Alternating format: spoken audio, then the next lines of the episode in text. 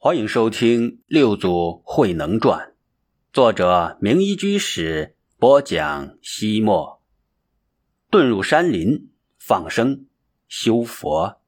三天之后，猎人们满载而归，但是他们惊讶的发现，慧能这边却是一无所获。老大看了慧能一眼，什么也没说。老三、老四阴沉着脸出去了。不一会儿，他俩闯进了慧能栖身的岩石洞，二话没说，便对慧能。拳打脚踢，老二、老五跑进来拉开他俩。老二嚷道：“老三、老四，你们疯了？怎么不问青红皂白就打人？太不像话了！我就要打死这个吃里扒外的狗杂种！”老三挣开老二的拉扯，狠狠地扇了慧能一个耳光。慧能砰然倒地，嘴角鲜血直流，但他一声不吭，又坐回到了蒲团之上。老二抱住欲踢慧能的老三，老三吼道。二哥，你放开我！今天我非揍死他不可。”老二说道。“老三，天大的事情也得让人家说话，事说清楚了，查明了，你们再动手也不迟。”老四说道。“还查什么查？咱们走了三天，满载而归，可咱们设在这里的猎场，却连一只山鸡都没捕到。打猎嘛，本来就是看运气，也许这几天真的像慧能说的那样，没有猎物落网呢。”老五说道。老三指着慧能的鼻子骂道：“咱们都被这几个狗杂种给骗了。老四和我到猎场的一个每一个地方都看过了，好几处陷阱里都有獾毛、野猪的蹄印、狗熊拉的屎，还有那些网呀、套呀，都有飞禽走兽的痕迹。”老二大吃一惊：“真的？”老四说道：“蒸的，还煮的嘞。咱们兄弟结伴打猎十几年，我什么时候蒙过你？那些猎物加起来，少说。”也能卖几两银子。老二望着慧能，这这是怎么回事？老四说道：“肯定这些小子趁咱们不在，偷偷的卖给了进山收购野味的贩子了。”老二问鼻青脸肿、满面鲜血的慧能：“慧能，你若是将我当做兄弟，请你告诉我这是怎么回事？他们说的是不是真的？”慧能欲言又止，老三怒吼。不把那些银子拿出来，就往死里揍他！他们刚要扑上去继续殴打慧能，洞外一声威严的干咳声镇住了众人的行动。老大背着手走进洞来，老三说道：“大哥，你来的正好，这小子是家贼，偷走了咱们大伙的猎物，应该好好的教训他一顿。”我，老大瞪了老三一眼，走到慧能面前蹲下，慢慢吞吞的说道：“兄弟。”到底是怎么回事？老三说的，这还用问吗？他们偷卖了他，他偷卖了猎物，让他把银子给交出来。慧能试试嘴角的鲜血，说道：“大哥，请你相信我，我没有私卖猎物，没有独吞大伙的银子。”老四说道：“你没卖那么多猎物到哪儿去了？你都吃了？不是从来不吃肉吗？”老大又干咳一声。用询问的眼光看着慧能，慧能垂下头，诺诺半晌，才小声的说道：“对不起，大哥，是我是我把捕到的野物们都放了。”“什么放了？都放了？你他妈的疯了，傻了？那可都是白花的银子呀！”老二也不解的问道：“你干嘛这么做？咱们是猎人，捕到猎物又放掉，你喝西北风去啊？”慧能的神态反而变得坦然了。我看他们垂死挣扎的样子太可怜了，就把他们放生了。老大的嗓子里似乎爬进了小虫子，干咳了半天，才缓缓的说道：“慧能，这就是你的不对了。咱们打猎的人舍家离乡，像野人一样钻进这荒无人烟的深山老林里，就是要在野物们身上讨生活。”家里的父母妻儿都靠这养活嘞，你这么做，岂不是断了大家的财路啊？慧能说道：“咱们有一家老小，那动物也有一家老小呀，把他捕杀了，他的孩子岂不会也饿死啊？”老大有些生气了，可咱们是人，他们是野兽。慧能理直气壮的说道：“野兽怎么了？人家又没惹咱们。”既没杀父之仇，又无夺妻之恨，干嘛非和他们过不去？非要捕杀他们不可？老大站起来说道：“跟你这个糊涂虫说不清。老大一掉头，悻悻地走出了石洞。老三、老四做事又要揍慧能，老二拦住了他俩：“算了算了，再打非要出人命不可。走吧，走了。”老三、老四被老二拉出了山洞。老三在洞外说道：“你个狗，杂种放跑了我们的猎物，叫我们少得了银子。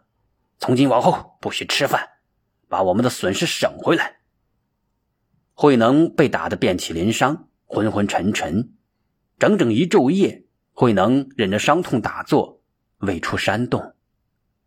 第二天傍晚，猎人们在石屋里吃饭，老二端着饭碗蹲在门口，看看岩洞的方向，自言自语道：“已经两天了，人是铁，饭是钢，一顿不吃心发慌，两天一点东西也没吃，会饿坏人的。”老三瞪着牛眼说：“你是说慧能那小子饿死活该？我丑话说到前头，谁他妈敢偷偷摸摸给那小子送吃的，就是故意和我老三过不去。我的一双拳头正闲得发痒嘞。”老三捏的指头关节啪啪作响。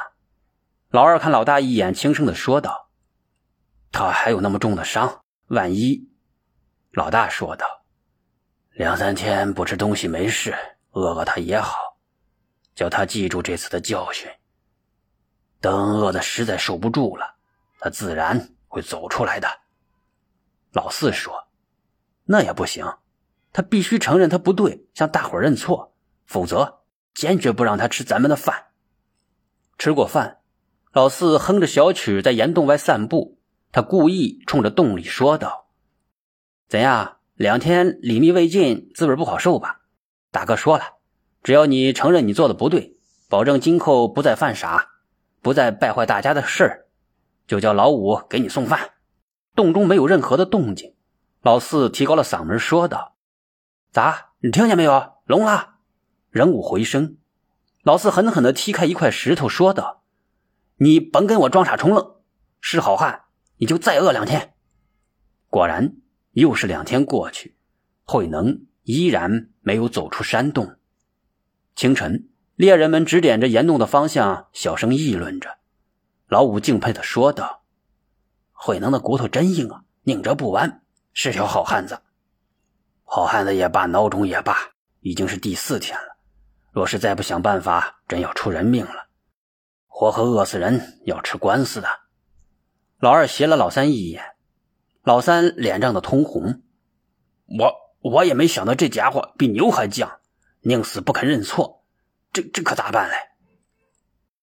咋办？咱们总不能逼着人家活活饿死吧？老三手脚无措，无助的望着大家说道：“我没有预料到事情会僵到这一步，要要不我去给他磕个头，央求他出来吃点东西。”老二一撇嘴：“早知今日，何必当初？”老大从石屋出来。望了望岩洞的方向，说道：“小伙子，你去盛下饭菜，送到洞里去。其他人继续去打猎，省得会能见着人不好意思。”大家刚要散开，老大又说道：“听着，这件事就这么过去了，这也不许再提，否则……”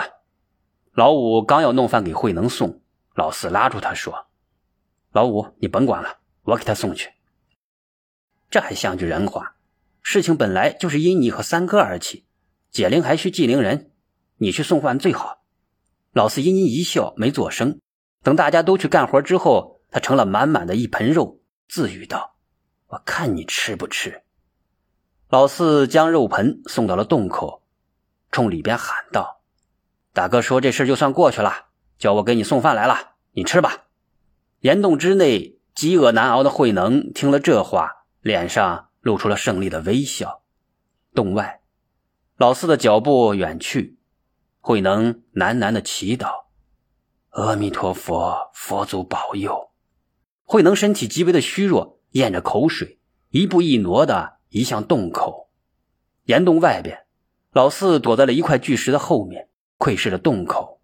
他看到慧能慢慢的走到洞外，脸上露出了诡秘的微笑。他的身体绷成了一张弓。准备当慧能吃下第一口肉就冲过去，好好的戏弄他一番。然而他失望了。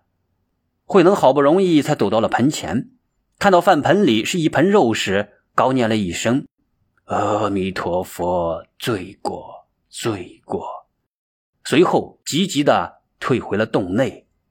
老四咕咕哝哝的咒骂着：“杂种，我就将肉留在这儿，逗引你，看你能够坚持多久。”果然，慧能虽然退回岩洞，但心却仍在那盆肉的诱惑之中。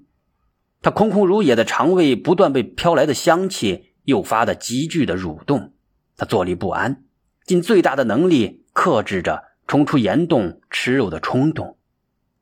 他背向洞口坐了下来，然而肉香依然飘来，扰得他心神不宁，不时的扭头去看那盆香气四溢的肉。鬼使神差，他梦游般又一次走到了洞口，忽然。仿佛是灵魂深处传来了一种小动物垂死的哀鸣，他狠狠地抽了自己一个嘴巴，自语道：“慧能呀，慧能，你是佛门弟子，怎么能为了活命而破戒？你连这点诱惑都抵不过的话，修禅何用啊？”慧能平心静气，故意面对肉食而坐，以极大的定力观空，身心进入禅定之中，渐渐的。他的神色呈现出一种安详和愉悦，脸色渐渐由苍白而红润，散发了一种神圣的光彩。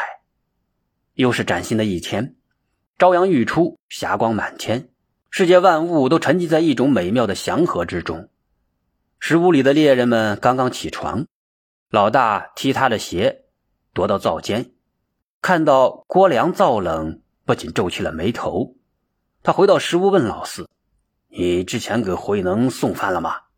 老四说道：“呃，送了。”老大自言自语：“奇怪，那他咋还不从岩洞子里出来呢？”小五子，小五子从屋外答应着，他端着那盆已经风干了、落了不少尘土的肉走了进来，砰的一声放到了老四的面前。老四惊疑的说：“咦，这不是昨天我给慧能送去的肉吗？咋他一口没吃？”啪！老大狠狠地抽了老四一巴掌，老四捂着肿了半边的脸，后退一步说道：“大哥，我……”啪！老大又打了他一巴掌，咬牙切齿的骂道：“你这个家伙，明知道慧能是佛门中人，不识荤腥，你却故意给他送肉，也太阴了你！”老四秋颜似的看着老三，老三气呼呼的瞪他一眼，哼！老大说道：“快到山洞去看看。”万一慧能饿死了，我饶不了你！猎人们赶紧向岩洞走去。路上，老二忽然扯扯老大的衣袖，指着岩洞上方的山崖说道：“大哥，你们快看，山崖上那只被慧能放生的猴子，领着一群小猴子跳下来，将松子、橡实、山核桃之类的干果放到了洞口。慧能从洞中走出，他满面红光，神采奕奕，宛若……脱胎换骨一般，小猴子们围着他玩耍嬉戏，非常的快乐。一只最小的小猴崽撒着欢跳到了慧能身上，从嘴里抠出一个桃核，放在了他的手里。慧能一边爱怜的抱起他，一边笑着说：“桃核可以入药，但不能作为食物，所以我们还是种下它，让后人享用鲜美的仙桃吧。”说完。慧能当真将桃核种在了土里，后来这里果真长出了一株鲜有的桃树，年年结果，甘甜异常，犹如天上仙桃。奇怪的是，桃核内没有果仁，不能移种。人们怀念六祖慧能的种树功德，随即将这上爱岭最高峰龟嘴岩称为六祖岩。猎人们何曾见过人与野生动物如此的亲密？老二腿一软，一屁股坐到地上，呢喃道：“天哪，这是活菩萨呀！”慧能也看到了猎人们，他快步走过来，冲着老三、老四深深的鞠躬道：“谢谢三哥、四哥引发机缘，助我修行。”猎人们大眼瞪小眼，不知慧能葫芦里卖的什么药。慧能一笑说道：“忍辱波罗蜜是菩萨必须修行的科目，尤其是四哥，无意之中成就了我。猎人们不明白他在说什么，越来越糊涂。人家揍他、捉弄他，他不但不怀恨在心，反而感激人家，真是难以置信呐。